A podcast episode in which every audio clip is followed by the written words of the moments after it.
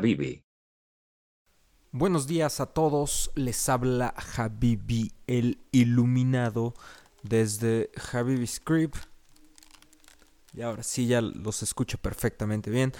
Y bienvenidos al capítulo 5 de Planet Habibi a través de esta sinfonía maravillosa que tengo a mi alrededor de albañiles trabajando por enfrente y por atrás.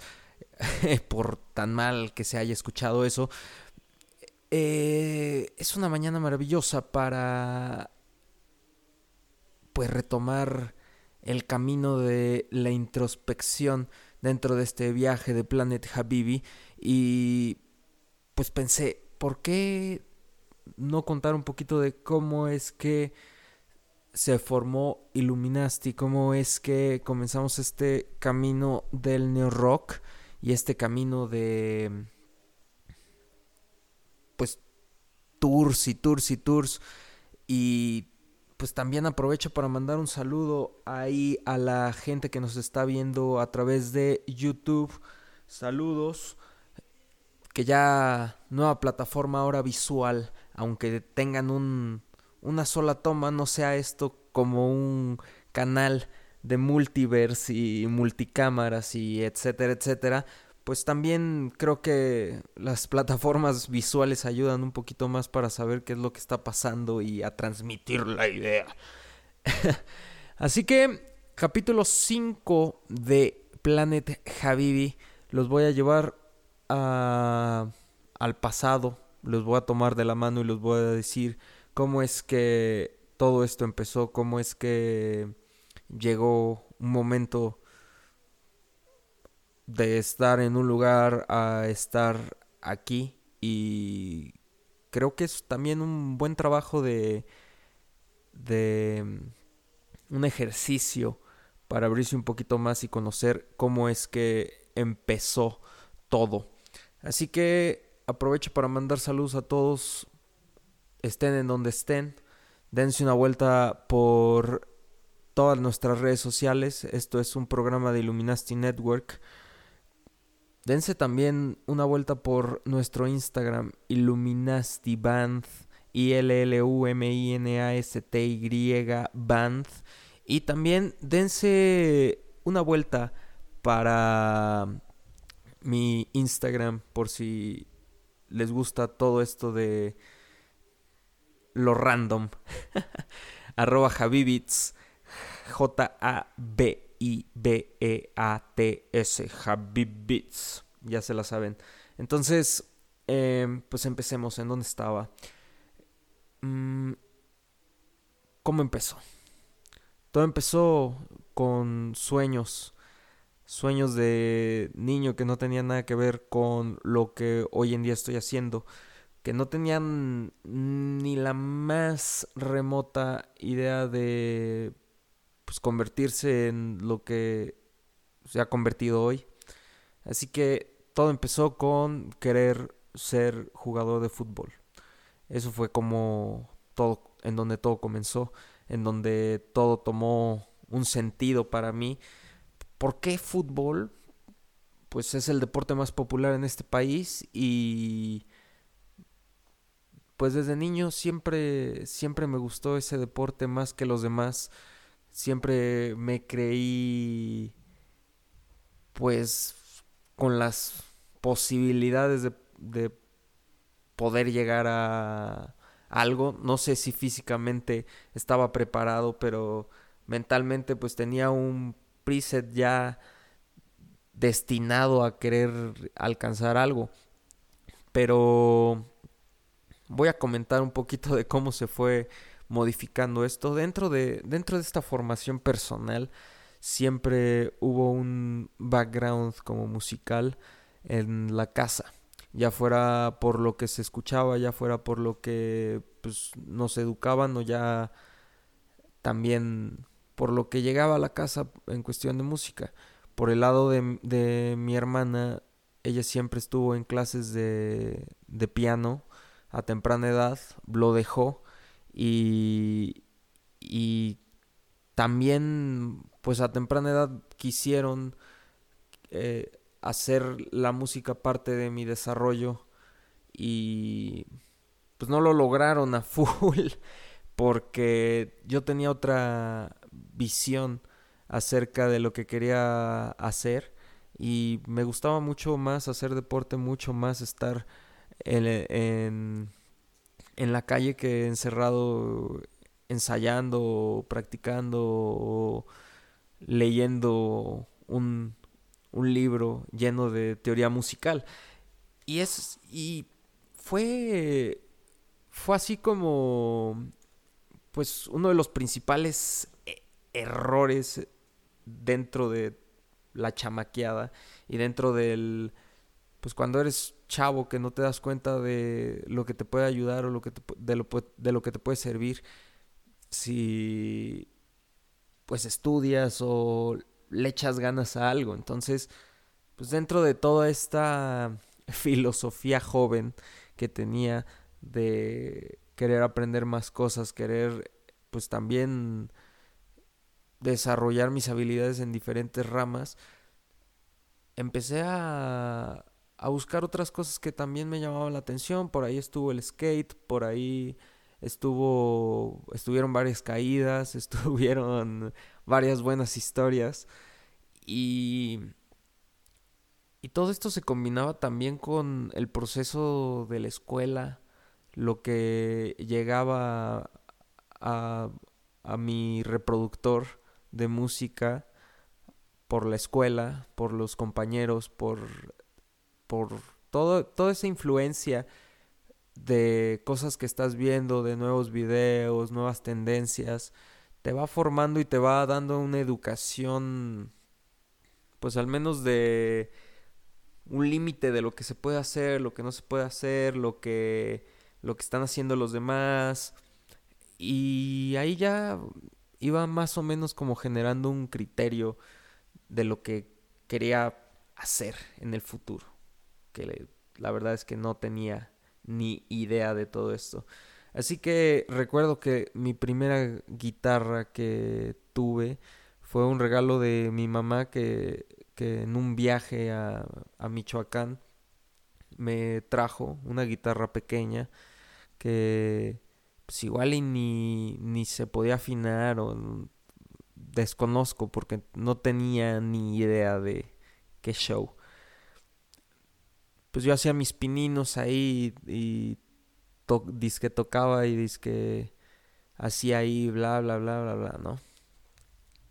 Entonces, pues ese fue mm, me gustaba como imitar lo que veía en la televisión fuera pues lo que fuera yo lo musicalizaba disque y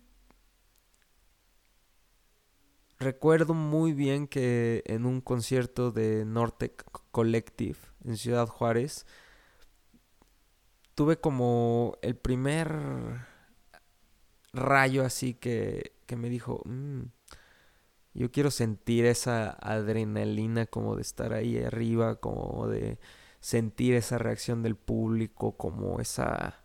Todo eso, pues la energía se siente y en un show creo que es el epicentro de toda la locura y todo lo... Pues un intercambio del yin y yang en el que te vuelves adicto y quieres más, quieres más, quieres más, quieres más. Y ahí fue uno de los muchos shows. Me acuerdo también que en un Rock en el Río en Ciudad Juárez, que ya lo platiqué en el episodio pasado, tuve la fortuna de ver a los fabulosos Cadillacs, los auténticos decadentes, no, no eran los fabulosos Cadillacs, eran los, los auténticos decadentes. Y ah, con aquella canción de un osito de peluche de Taiwán.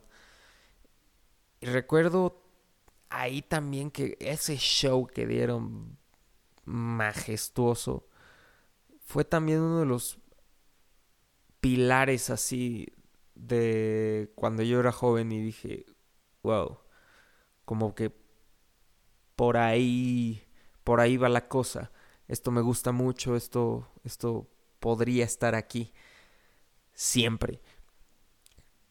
de ahí, de ahí recuerdo que, que las influencias en la secundaria pues estaban, había de todo, ¿no? Desde la onda emo que existió y tuvo mucha fuerza hasta pues había, había de todo, el screamo se popularizó mucho y teniendo esa influencia en Ciudad Juárez de, de lo que llegaba de la frontera de música, pues escuchabas de todo, escuchabas de todo. Entonces, pues también tuve la fortuna de que mi hermana fuera unas generaciones más arriba y eh, también le llegaba mucha música de Used, escuchaba de todo y gracias a ella también es, mi biblioteca musical evolucionaba y descubría y encontraba y pues disfruté bastante esa época por, por la música, que era un también un vivirla como con otros ojos, porque ni siquiera tienes idea de lo que están hablando muchas veces o ni siquiera tienes te das cuenta de los lyrics que, que, quieren decir o a qué se refieren, pero tú los interpretas al, dependiendo la edad o dependiendo lo que estés viviendo, dependiendo lo que te esté pasando. Y ahí toma un sentido. Entonces, pues eso se vuelve también como parte del desarrollo personal que yo tuve. Recuerdo también que, mis vecinos eran eh, influencia en muchas cosas de las que escuchaba, porque también tenían hermanos grandes, pero que también les gustaba como el metal, les gustaba el rock clásico, les gustaba y desde Rata Blanca hasta, híjole, no sé, eh, Slayer, Iron Maiden, pues Metallica, todo, todo lo que fuera, pues pasaba también por eh, mis ganas de descargarlo ya fuera en el Ares o lo que existía antes. De ahí, de ahí también, pues me encantaba como emular o intentar emular en mi cabeza qué sería. Creo que eso ha sido uno de mis superpoderes siempre. Armarme en mi cabeza el, ah, ¿qué sería si yo fuera esto? ¿O qué, qué podría lograr si me convirtiera en esto?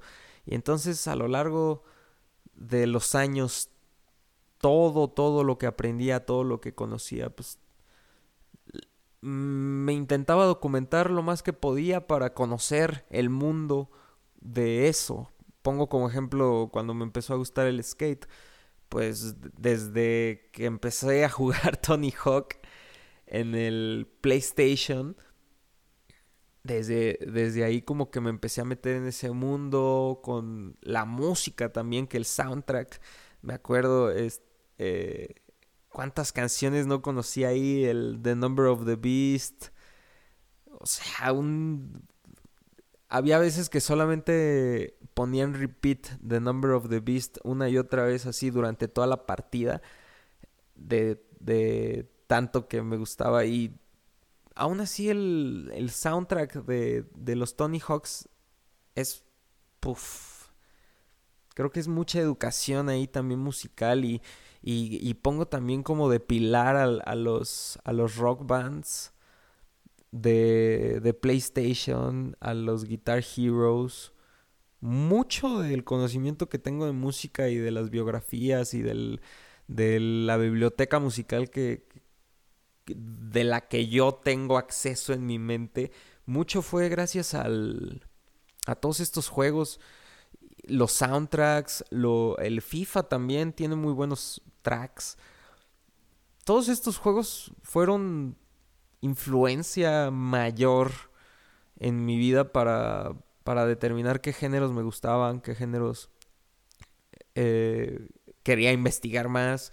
Y siempre me gustó también meterme mucho en las historias de, los artistas, o sea, como conocer qué, qué los había llevado a tomar ciertas decisiones dentro de su historia y eso eh, eso siempre me ha llamado la atención, como conocer las historias a través de documentales, a través de inclusive notas de internet o porque pues de ahí viene el arte, ¿no? De las historias de que tiene cada obra y cada persona es una obra en sí y así pienso que de ahí de ahí se deriva la el valor del arte a través de sus historias. Y todo esto más la la influencia que tenía todo lo que llegaba a, mi casa a través de, no sé, días en los que mi mamá ponía en la mañana música oldies y desde la canción más triste hasta la canción más alegre, con eso me levantaba y, con eso tenía un sábado o domingo, dependiendo, dependiendo pues, el día que le tocara descansar. Era era así como pasaba las semanas y así como pasé mi infancia. Y... ¿Qué más se, me está olvidando por aquí en esta historia? Recuerdo muy bien que, que hubo una temporada en mis, mis primeras clases de guitarra. las tuve con un profesor que se llama Domingo Rodríguez Salomé.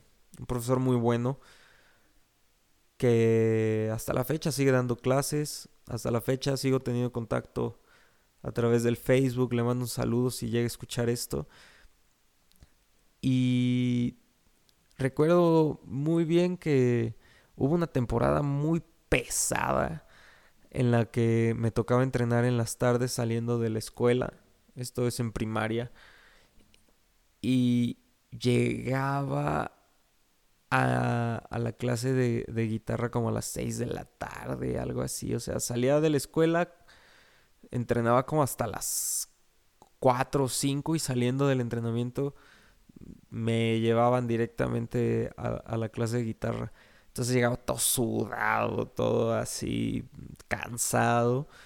Y me tocaba una hora de clase ahí para para guitarra, donde aprendí desde solfeo hasta eso fue el, eso fue la primera la primera pues los, las primeras clases que tuve de, de guitarra y en donde donde también recuerdo que me, me dijo el profesor así de no pues para qué quieres para qué quieres ser futbolista mejor ser músico Futbolistas todo el mundo quiere ser, hay muchos. Mejor soy guitarrista, porque buenos guitarristas pocos. Digo, hasta la fecha no soy guitarrista, pero... Mm, ahí sí no recuerdo haberlo, haberle hecho tanto caso. Siempre como que estuve mucho más enfocado en esos años a lo que era el deporte y pues uno, como que todas esas cosas van resonando a lo largo de tu vida y vas construyendo como unos anticuerpos. Y luego llega un momento en donde ya no los puedes afrontar y, y en verdad empiezan a tomar sentido.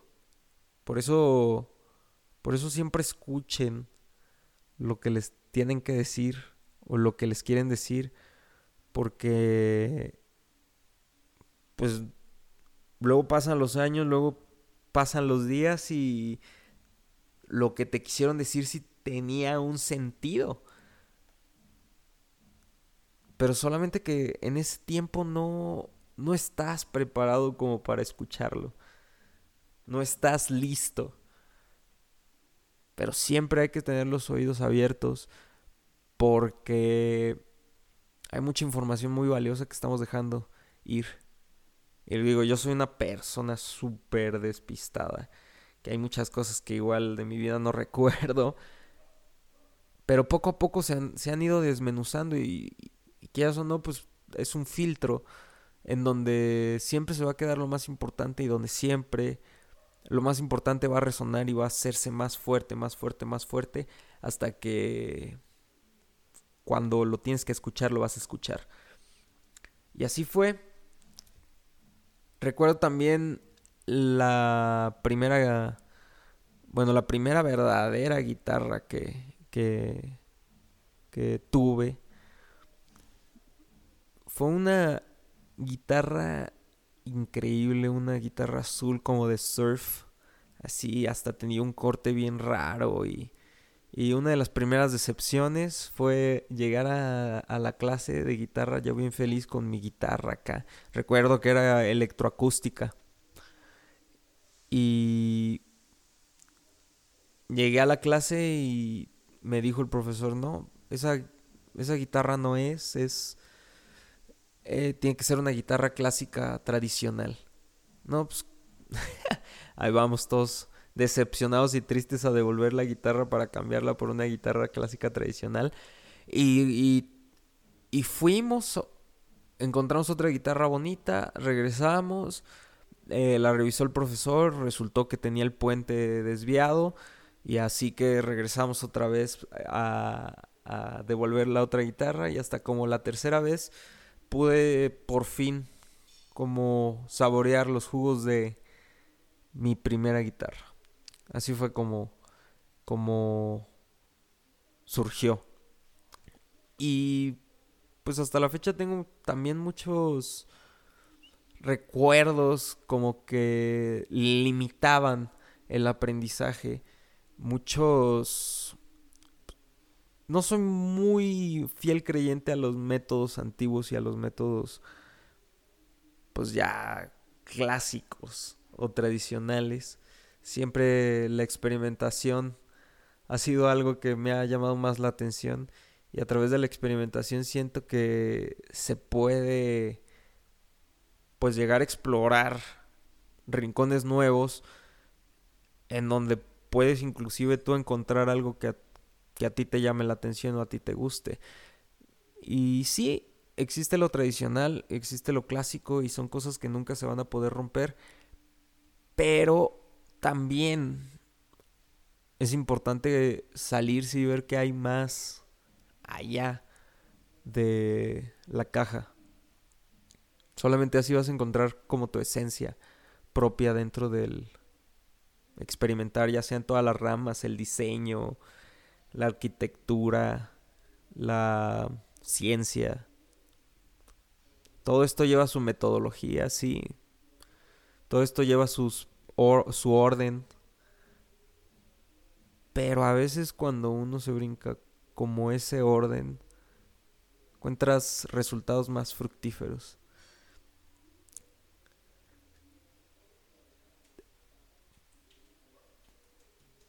En la secundaria también tuve como un intento de banda. Cuando estaba todo esta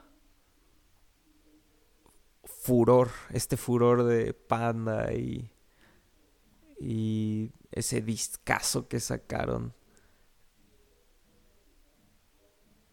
en ese año. No, no me acuerdo cómo se llamaba, pero luego les paso el dato. de ahí surgió Princesa Calavera, que fue como el primer intento de banda de mi vida. Que nunca surgió, fue algo que nunca existió. Que escribimos una canción, pero que pues, en verdad nunca nos juntamos a ensayar, no, no hubo como... Pero ya teníamos una canción. Y y también hubo ahí otros como intentos de intentos de banda en donde como que nadie sabía ni para dónde jalaban las cosas. Y digo, es normal, creo, en esa edad, como encontrar de frente el fracaso en proyectos. Pero pero hasta ahí fue como... Pues el camino que yo había tomado dentro del, del ámbito musical. Yo me quería ir por, por otros caminos en ese entonces. Me gustaba mucho jugar en la calle, salir a jugar fútbol en la calle también. En las calles cuando se podía. Y pues llega el momento de mudarme a la ciudad de Puebla, de cambiarnos. Existía una ola de violencia muy dura en, eh, ya había retenes militares por todos lados, había cobro de piso, que estaban quemando restaurantes, bares y pues era momento de salir de Ciudad Juárez, de buscar más seguridad en Puebla. Y es así como recuerdo también unas canciones de gorilas que guardaba en el PSP, que en ese entonces era mi influencia más fuerte. Las, las bandas como Gorilas. Tenía también unas canciones ahí de los Beatles. Por más que digan que hateen a los Beatles o que digan que están sobrevalorados, pues yo creo que también fueron un bandón que hizo historia, hizo explotó todos los rankings que pudo. Y pues haters gonna hate porque porque no podrán no, no, no, no podrán decir lo contrario. Y así ya estando en, en la ciudad de Puebla, pues en, en la prepa, las influencias musicales ya eran otras, completamente diferentes, ya se estaba escuchando un David Guetta con Akon, ya se estaba escuchando más un Armin, Armin Van Buren. Ya mis gustos iban más por lo electrónico, más por los sonidos nuevos. Así que pues el estar el estar investigando todo esto me me hizo acercarme ya al mundo del DJing. Y...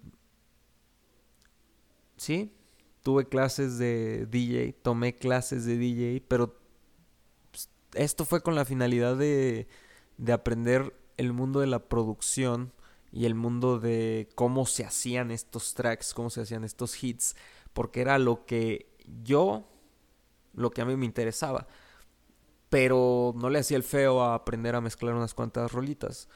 Así que estuve ahí en, en estas clases de, de DJ por aproximadamente que fueron como dos años. Y recuerdo que todos los, ya fuera lunes, miércoles, lunes, lunes, miércoles y viernes iba tomaba un camión que me demoraba una hora para llegar. Tenía mis eh, prácticas en las cabinas y luego regresaba ya en la tarde una hora más en, en el autobús.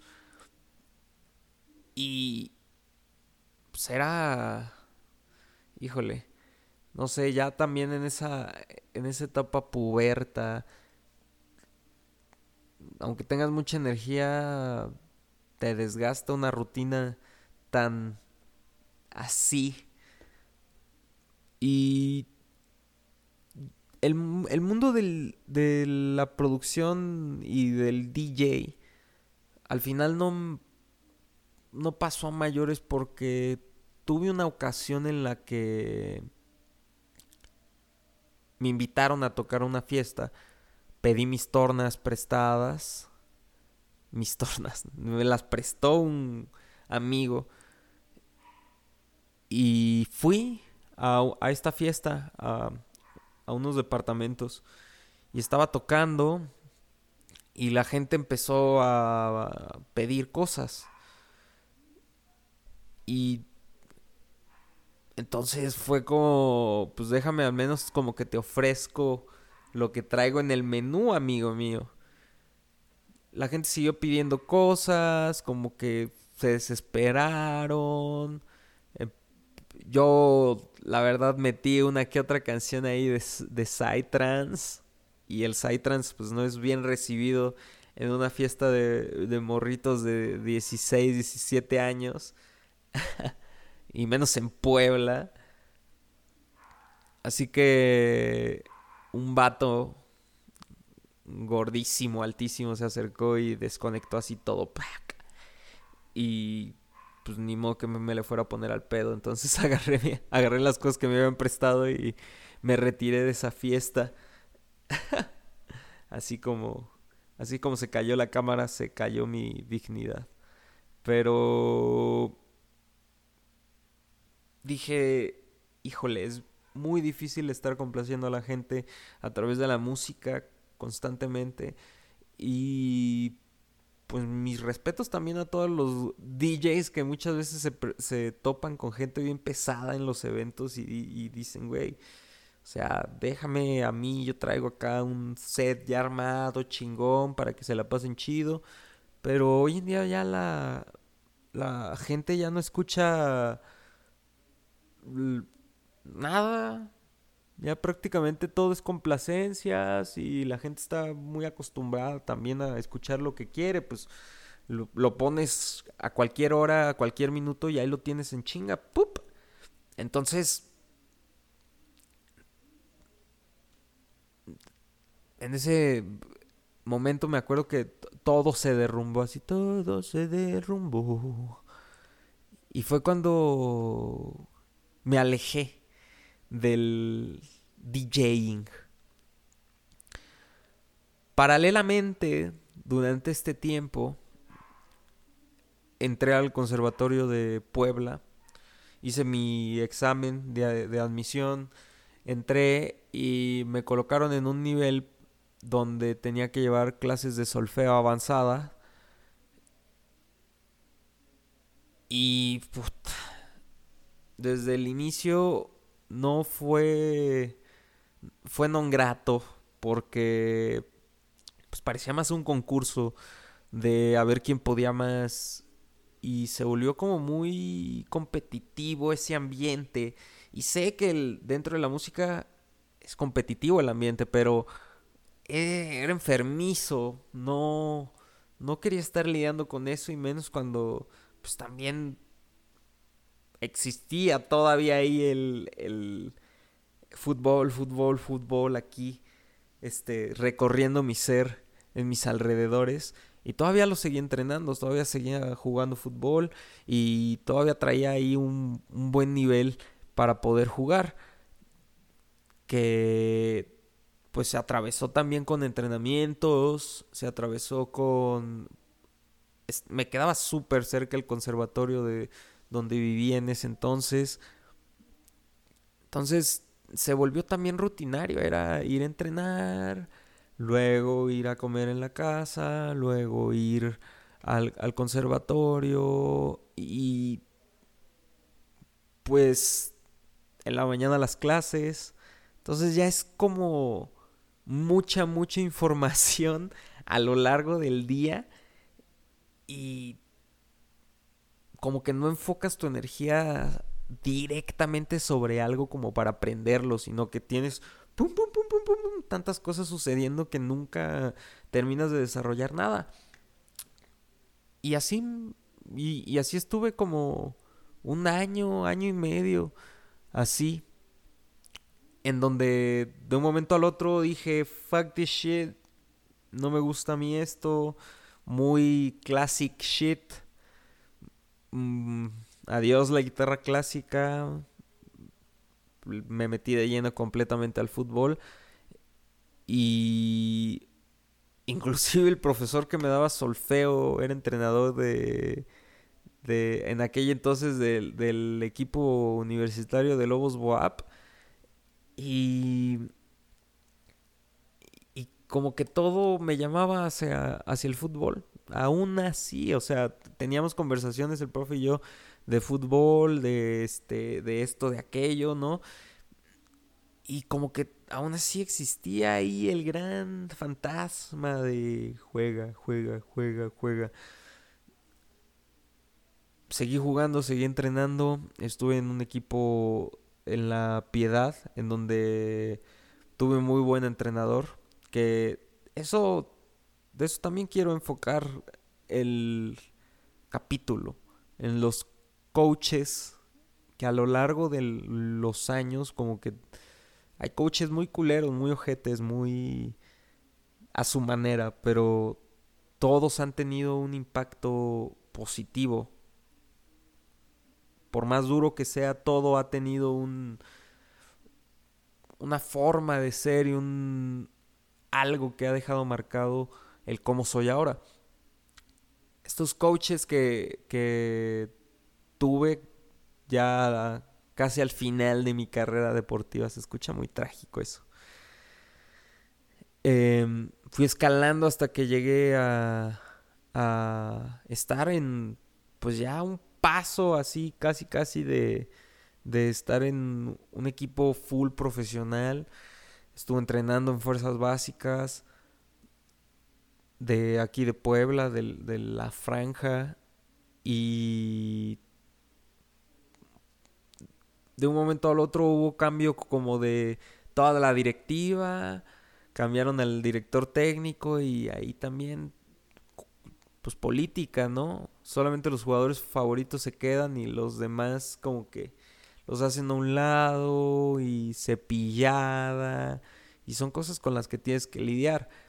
Pude haber seguido a ese nivel, sí, pero también como que el pegón así, porque no es lo mismo estar acá casi casi en el tope de lo que te gusta hacer y luego que te regresen, por ejemplo, a entrenar pues en canchas de tierra, con equipos que no que que igual este no todos están en un nivel óptimo.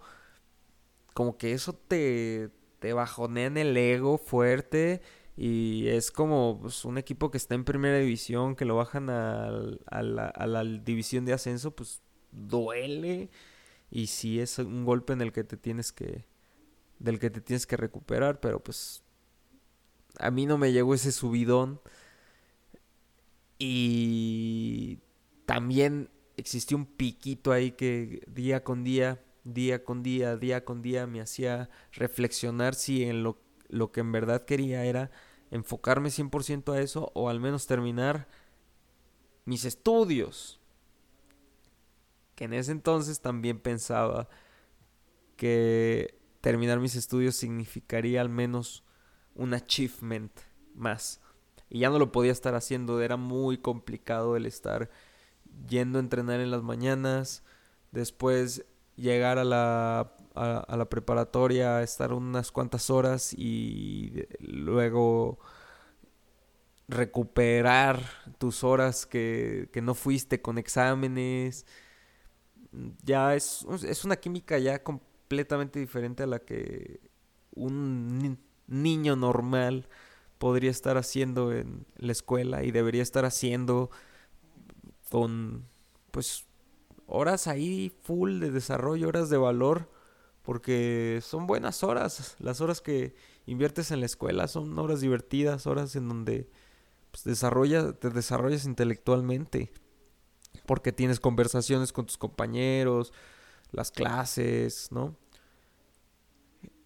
Ya me estoy poniendo nostálgico aquí de, de toda la vida de preparatoria y todo eso porque pues si lo llegas a extrañar, ¿no? Ya la vida toma otro camino y dices, ah, aquella vez que echaba la hueva en esas clases de literatura, en inglés. Así así recuerdo, recuerdo esas épocas, pero sí, digo, al final decidí terminar la preparatoria normal. Después tuve mi intercambio a Brasil, en donde me enajené completamente de todo lo académico porque pues ya había terminado la preparatoria, entonces no podía estudiar la universidad allá en, allá en Brasil por el tipo de programa de intercambio al que iba. Entonces me colocaron en un, en un grupo de, de prepa también, en, en ahí en, en Brasil.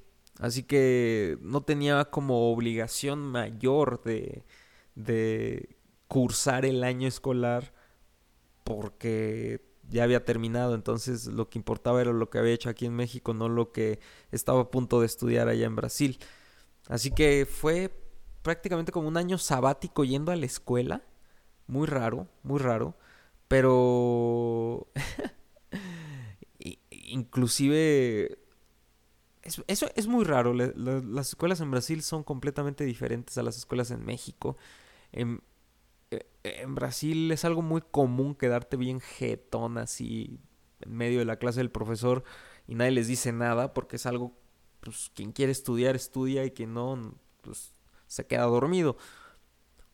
Pero en México, pues no puedes hacer eso porque inmediatamente sacan del salón o te regaña el profesor o lo que sea la técnica opresora que utilicen ahí. Así que eh, como que yo estaba muy confundido y mis valores académicos mexicanos no me dejaban dormirme enfrente de un profesor. Ni, ni siquiera es a gusto. Cuando alguien está hablando, dando su clase y lo llegué a intentar, lo llegué a intentar, pero no, no se me dio y era bien gracioso porque los profesores me felicitaban me decían, eres el primer, primer alumno de intercambio que en verdad pone atención y no viene aquí a echar desmadre y, yo, yo por acá debajo de la mesa echando desmadre. pero muy... Estuvo increíble ese año. Le agarré un cariño a Brasil como una segunda patria, casi casi primera patria. Estaría mejor estar pasando la cuarentena allá en Brasil. Y quien ha ido a Brasil me entenderá. Es algo que tienes que hacer en tu vida.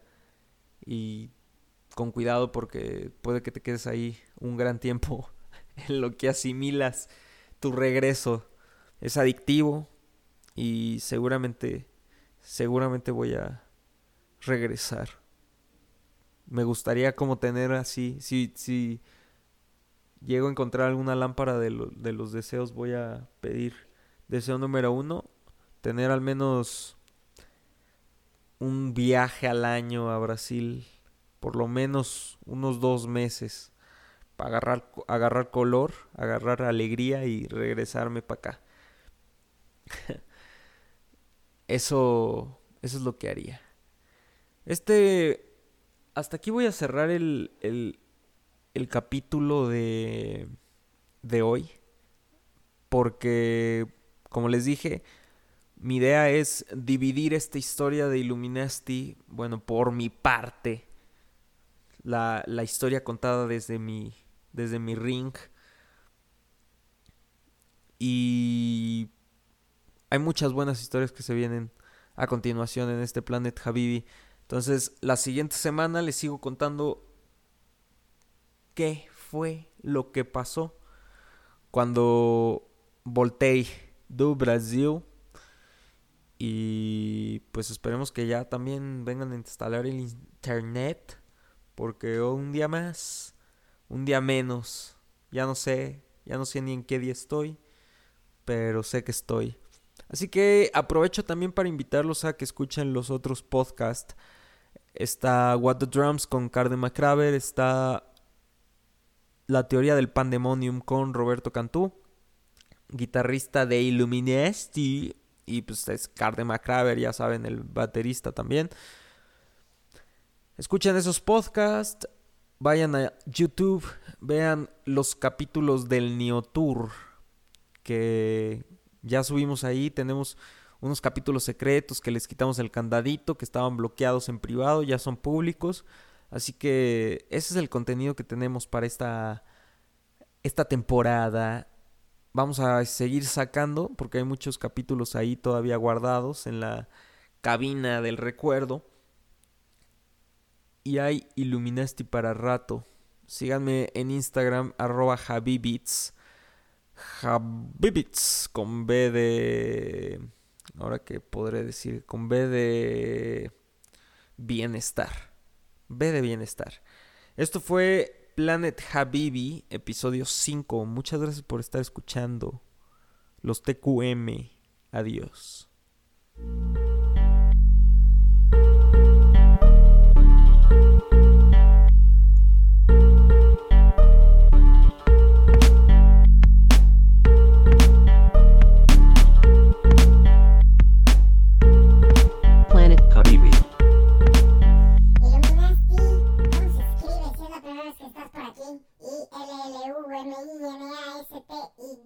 Así es, así es. Illuminati, el New Rock presente, más fuerte que nunca, o más pausado que nunca, porque pues, seguimos encerrados, no hemos podido tocar, pero pues con los ánimos muy, muy, que será? Positivos, viendo siempre hacia el frente, viendo lo que vamos a sacar próximamente. Tenemos ahí un menú, un surtidito